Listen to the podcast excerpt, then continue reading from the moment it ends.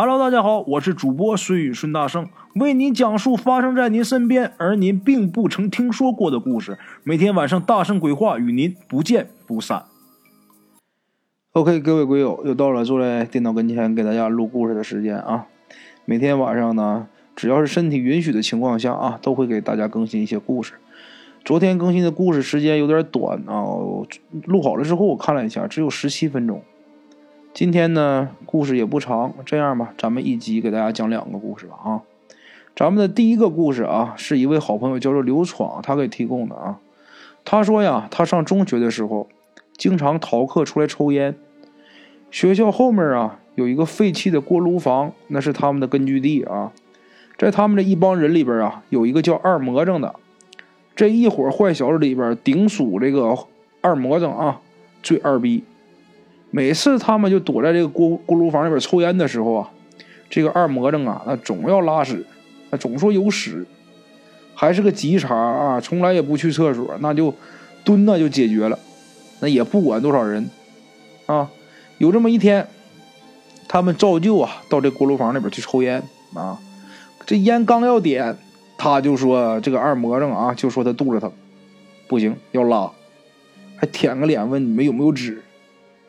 刘爽说：“他们大伙烦他都烦齁齁的，谁也没搭理他。然后大伙都出来了。你想，那在那里面那得多臭啊！这一伙人里边啊，啊有个老大，当时小时候小孩不就这样吗？啊，有个大哥。然后这老大呀，就跟他跟这个刘闯他们大伙说呀，就说这个二魔怔家，他们家就那德行，他全家都那样。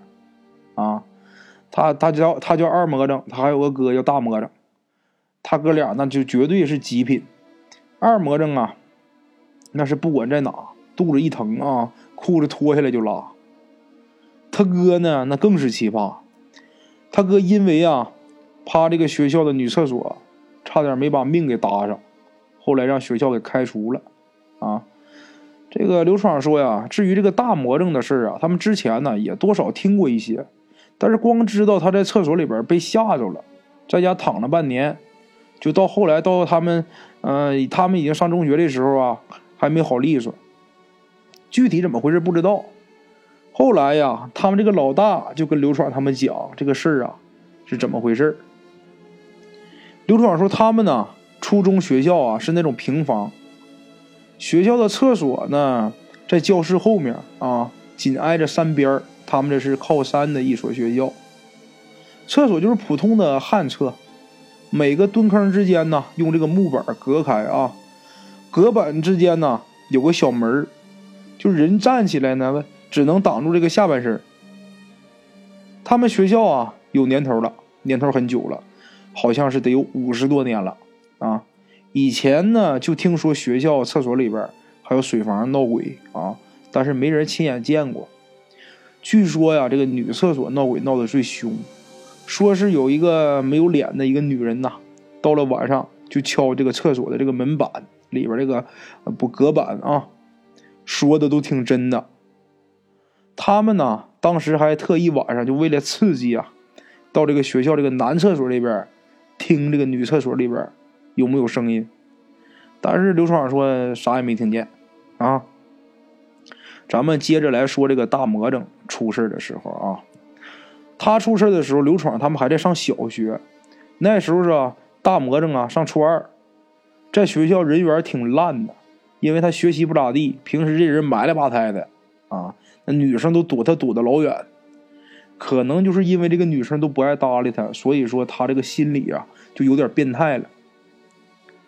听同学们讲啊，他曾经因为摸这个女生的胸啊，受到过学校特殊待遇。什么个特殊待遇？一个人站在这个检阅台上，接受八百多人的注目礼，再加上记大过一次。这是这个学校啊，建校五十多年以来呀，首个获此殊荣的同学啊。据说呀，就从打他出了这事儿以后啊，这个大魔怔啊，就人就变得沉默寡言，就跟谁都不爱说话。那时候他心里可能就有点扭曲了。大概过了有一个多月吧。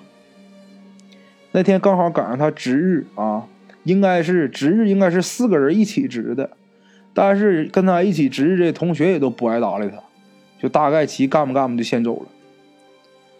这个留他一个人在这呀，扫完地以后啊，已经是啊晚上六点多。东北的冬天啊，黑的特别早，六点钟的时候已经完全黑透了。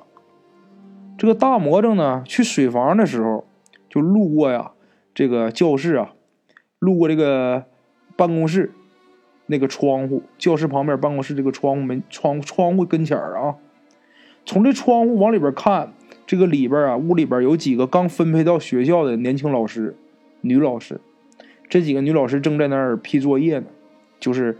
啊，刚毕业来这学校实习的，这货呀就起了歪心眼儿了。他打扫完教室以后啊，把门一锁，他就直接奔女厕所了。他是想什么呢？他想先藏在女厕所，然后等这个女老师啊来了以后，这几个新来的女老师啊来上厕所以后，趁他上厕所的时候，把他吓晕，然后啊占点便宜，啊。这个大魔呀，大魔怔啊，悄悄的就进了女厕所。他呢，藏在里边啊，就最里边的一个蹲坑。蹲了大概有十几分钟的时候，他就听见啊，有走走路的声音啊，走道的声音，就是那种女士的高跟鞋呀，哒哒的那种声音，一步一步的往厕所里边走。哎，就是他藏身的那个方向啊，一直往他这个方向走，然后就听着呀。进了他隔壁的那个蹲坑，他就在这等着。他心想啊，等他蹲一会儿啊，我就窜出去。但是等了半天，他也没听见这个隔壁有声他就站起来了，趴着这个这个厕所这个隔板呢，趴这板子往隔壁看。这一看不要紧，哪有什么人呢？他刚才明明听到有人啊，这一看这里边没人，他就很纳闷儿。正在他纳闷的同时啊，就就听见啊，在他身后，就紧贴着他这个脑袋身后啊，说了一句话。有人说了一句话：“你看什么呢？”这大魔怔当时就吓得就尿裤子了。怎么回事呢？因为这个声音根本不像是在嘴里边说出来的，更像是用用嗓子硬挤出来的声音。大魔怔啊，那时候就已经僵了。他不敢往后看，他知道这个人就在他身后啊，但是他能感觉到这个人的头发啊搭在了他的脸上，怎么回事呢？因为感觉这人说话啊就紧贴着他后脑勺，但是他却感觉不到他的呼吸。这时候就听到这个女的说呀：“你转过来，让我看看你长什么样。”哎呀，这一句话出来啊，大魔怔大魔怔当时已经是不行了，吓得已经不行了，当时就是几乎是人已经崩溃了。他不知道从哪来的勇气啊，就用手啊往后面使劲划了一把，然后推开门就开始往外跑。他跑的这个过程中啊，他就听见这个满厕所的这个木板呐都噼里啪啦的响，就好像有人使使劲敲似的啊。等他跑出这个女厕所门口的时候，他就听见身后啊，这厕所里边发生发出来一声啊极其凄惨的啊极其凄烈的一声叫声，也咱们具体说应该叫惨叫声。他连停都没停，头都没回，跟拖把似的，直接就奔办公室去了。为啥？因为他知道办公室里边有人。刚跑到这个办公室门口，这俩女老女女老师啊，正好要下班，正锁门呢。一见他呀，吓了一跳，怎么回事？这大魔怔啊，光顾着跑了，连裤子都没提。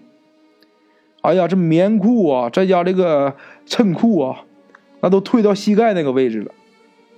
人家的这俩老师还没结过婚呢，那刚刚到这个刚毕业来实习的两个小姑娘，一看见他这样，都以为他要耍流氓呢。这个大魔怔啊，一看见老师啊，就说了一个字儿：“鬼。”然后就晕过去了。这俩老师看他这个样啊，当时也吓够呛。这俩人啊，嗷嗷叫唤着就跑了。就这么的，这俩老师跑完以后回家以后啊，也没人再来这个学校。这个大魔怔呢，就这么在走廊里边躺了一宿。等第二天呢，这些老师上班才看见他，还行啊，这货命挺大，没死，就是连下带动了，这人僵了。大伙儿啊，当人们看到他手里边东西的时候啊，都吓了一哆嗦。怎么回事啊？他手里边抓了一个东西，有胆大的就拿起来看了看了看，看看仔细看了看，才看明白是什么东西。半张脑瓜皮，还带着挺长的头发那种的。后来啊，他家里人呢就把他整家去了，整家去。当然，这个学校不能说这个有鬼的事儿啊。正好他当时呢裸露着下体啊，被这个女老师看见了。学校呢就以他要耍流氓啊这个名义就给他开除了。本来他也是，那么就是学校在学校老师眼里就认为他就是活着浪费空气，死了浪费土地那种人。正好借着油就给他开了。这个学校后来决定呢，取消啊这个冬天呢值日的这个制度。天在没黑之前，学校就不允许留人了，啊，学校厕所这个隔板呢也全都拆了，这回改成水泥砖、水泥砌的了，水房呢也改地方。后来呀，这些东西都改完之后了，学校这个锅炉房才成了这个刘闯他们当时的这个据点啊，这是今天刘闯给咱们带来的第一个故事。OK。咱们接下来讲咱们今天的第二个故事啊。今天这个第二个故事啊，是一位刘先生给咱们提供的。刘师傅年龄挺大了，在这儿啊，咱也就不方便说人家的名字了。这个在讲这个故事之前呢，我想啊，跟大伙说，这个女人呢，最好不要轻易的打胎，因为每个胎儿啊，它都是有灵魂的啊。你经常反复的做掉胎儿，不仅对自己的身体有很大的影响。还很有可能招来报应。我相信咱们大家都看过一部电影啊，林正英先生拍的一部鬼片在这咱就不说什么名字了啊。这里边就讲述了一个女人屡次流产啊，最后招来了报应这么一个剧情啊。咱们言归正传啊，首先咱们先交代一下这个刘师傅给咱们提供这个故事发生的时间，时间呢是八十年代初期啊，地点是黑龙江省一个边陲小城啊。在这个边陲小城啊，有这么一对夫妻，男的名字叫方国庆，老婆呢名字叫邓林，都是啊，他们当地矿务局机关的干部。两人结婚五年了，一直啊没有要孩子，不是说不想要啊，而是因为他们两个要孩子之后没人给看，平时他们都有正正式工作啊，也不可能说在家就是看小孩他们都是南方人，老人也都不在身边。大学毕业以后，双双分配到了黑龙江。为了工作呀，不得不一再的推迟这个生育计划。五年来啊，这个邓林人流了三次，引产了一次。他们邻居啊，有一个姓张的老太太，知道以后啊，就是每次见到这个方国庆的两口子，这老太太就说：“你不能老这样，造孽呀。”这两口子呢都是知识分子啊，也不信这一套，认为也没什么的。直到有这么一天，让他们看见了啊，让他们无法解释的一幕。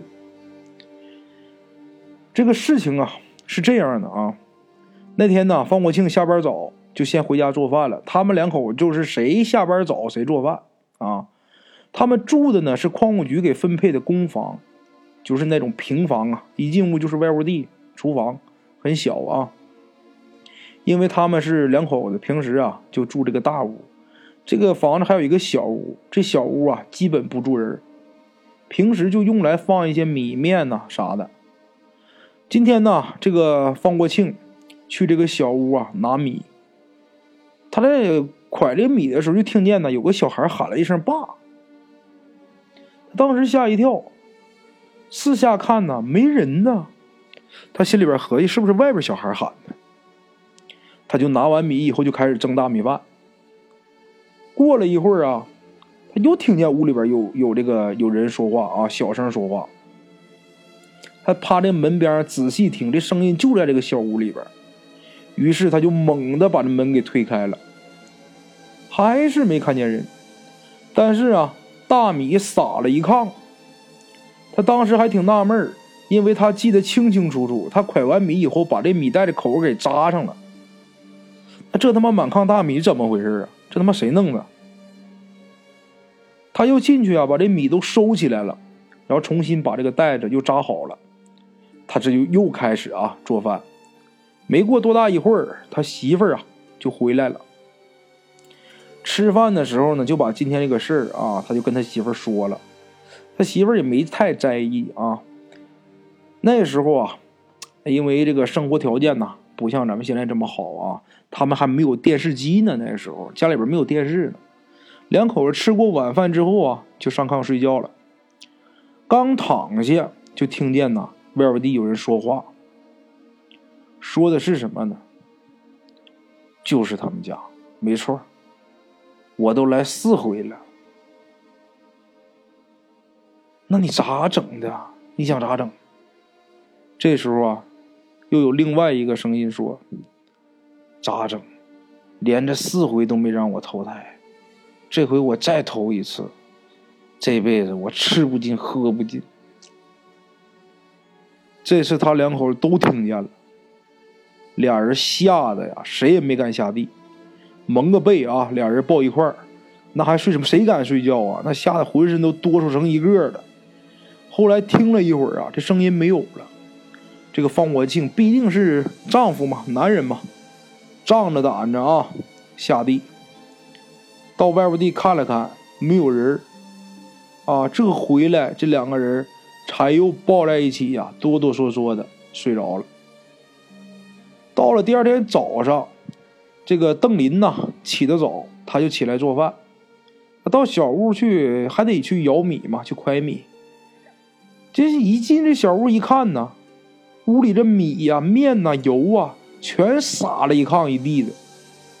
邓林当时挺来气的啊，他认为是方国庆昨天晚上做饭的时候弄的，他就喊，喊了几声没人答应，他就回大屋去拽他，啊，想去把他给拽起来。这脚刚迈进这个门槛啊，就看这个方国庆，直挺挺的啊，就在这炕上躺着呢。他身上啊还坐了一个东西，就见呐这玩意儿长得啊尖嘴猴腮的，身上光溜溜的，正用手啊掐着这个方国庆的脖子呢。邓林呐当时吓得呀妈呀一声，这时候这个怪物也看见这个邓林了。然后就用自己这个两只眼睛啊啊红彤彤的眼睛啊，恶狠狠地盯着这个邓林。邓林看着自己老公都快被掐死了啊，当时也急眼了，一下子穿过去了，正好他手里边拿了个水舀子，就闭眼睛就把就把这水舀就给扔过去了，打过去了。他也不知道打没打着，反正他再睁开眼睛的时候啊，那玩意儿已经没有了。这邓林呢才赶紧过去看老公。还行，没死，就是俩眼睛直勾勾的看着天棚，啊，看着这个顶棚，叫他呢，他也没反应。邓林吓得都不行了，赶紧叫邻居来给帮忙，把这个方国庆啊就给送到这个矿务局医院去了。到了医院呢，大夫给查了个遍啊，也没查出是什么毛病。后来说是这个脑脑神经有问题，啊，就让他住院了。在医院住了有这么四五天的时间，方国庆也没见好，还是俩眼发直，也不吃也不喝也不说话。这邓林一看这不行啊，这一天可咋办？把他给愁够呛。这时候啊，就在他隔壁床啊，有个病人家属，就跟他说：“我看你这当家的不像是实病，他好像是冲出什么了。”邓林这么一听，他当时他看见那屋里边有有那个怪物啊，他也当时也没敢说，他就说能是吗？然后这个病人家属啊又说，你呀，你到啊咱这附近有个三清庙，有个三清庙啊，你到三清庙看看吧，他那里边有个道长姓张啊，张道长挺厉害的，你去看看吧，你这病别耽误了，我看你这当家的挺严重的。啊，邓林呢？第二天一大早啊，听人家说完以后啊，他就到这个三清庙了。就见这个偏殿呢，一个角落里边坐着一个老道。他刚要说话，就见呢，这个老道啊，用很凌厉的眼神啊看着邓林，也不说话。邓林很纳闷心想这人怎么这样？这时候，这个老道啊，看了一会儿之后，张嘴说话了，而且声音很严厉：“该他妈投胎你不去，你还敢上这来？你不怕我给你收了呀？”本来这个偏殿呐就黑乎乎的，再加上老道这一股没头没脑的么这一这一一通话啊，这个邓林呐浑身这汗毛都立起来了，他就愣那儿了，也不敢往前走，也不敢回头，就在那僵了。这时候，这老道又冲邓林又说：“没事了，那畜生走了。”紧接着啊，又跟他说：“我知道你的事儿了啊，你造孽太多，把自己亲骨肉你扔到荒郊野外。”他妈难怪他们来找你啊！你这事儿我也不能管，你回去吧。说完这句话，老道转身出去了。邓林呢，在这个偏殿里边愣了一会儿，赶紧呢又跟了出来，跑过去就对这个老道啊，就那那你鼻涕一把眼泪一把就哭了，就说你救救俺们吧，俺们这年轻啊，不懂这些这些规矩啊。现在呀，我家那个呀，当家的在医院里边人都快死了。他这一番话说完呢，这老道啊背着他站了一会儿，叹了一口气，然后就跟他说呀：“该着的事儿啊，该着的东西你躲不过去。他这辈子啊，可能就这样了。你们家这个当家的，他真魂呐，已经被那畜生给勾走了，没办法了。我呀，给你个葫芦，你拿回去啊，挂你们门上。”你们呢？本来呀有三子一女的命，现在让你们自己给整的，以后啊你们就得孤独到老，作孽呀！说完以后，这个老道啊摇摇头啊就走了。邓林听了以后，心里边也是很不是滋味拿着这个老道给的这个葫芦啊，啊，自己。对着这个远去老道的身影吧，鞠了一躬，就回到回医院去了。刚进这个病房啊，这个护士就跟他说：“真邪门了，刚才还不能动呢，我这一转身，他就能下地了，还喊饿。”邓林这时候已经到病床跟前了，护士这一看他回来了，跟他说：“你快看看你家这个吧！”哎呦我的妈，连针都没拔，蹦起来就往外走。我们这好几个人，他给他拦住。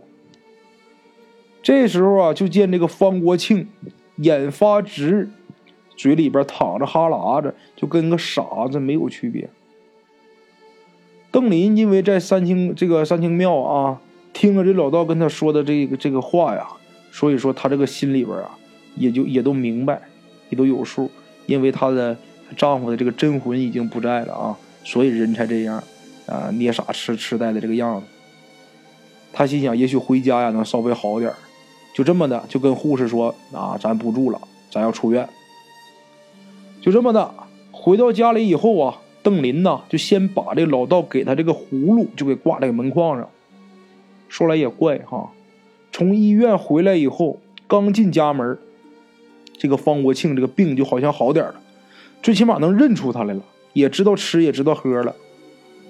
但是呢，得有人喂他，他他才吃。拉屎撒尿也都得有人伺候着，就跟那个刚生下来那小孩啊一模一样。当天晚上啊，这个邓林就做了一个梦，梦到啊，她丈夫方国庆从外面进来，后面呢还跟着一个人，这人她不认识啊。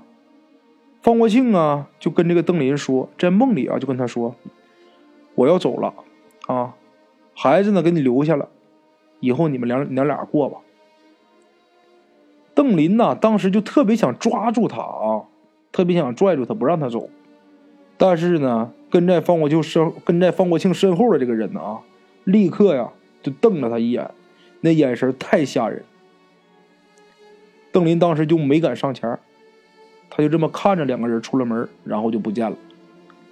醒了以后呢，看着自己身边睡着这个老公啊。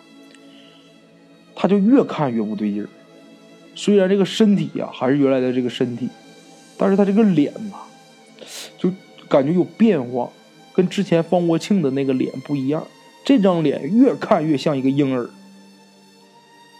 他马上就想到这个梦里边方国庆的话了啊，孩子给你留下。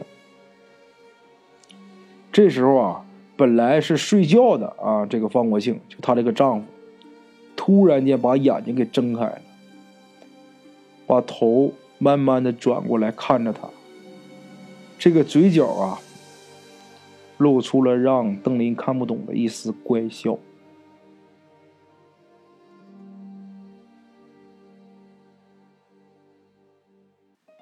OK，今天咱们的故事就到这里，感谢各位听友的支持。我的投稿微信是幺八七九四四四二零一五，欢迎各位好朋友投稿交流。另类的放松，别样的享受，每天午夜我在这里等你。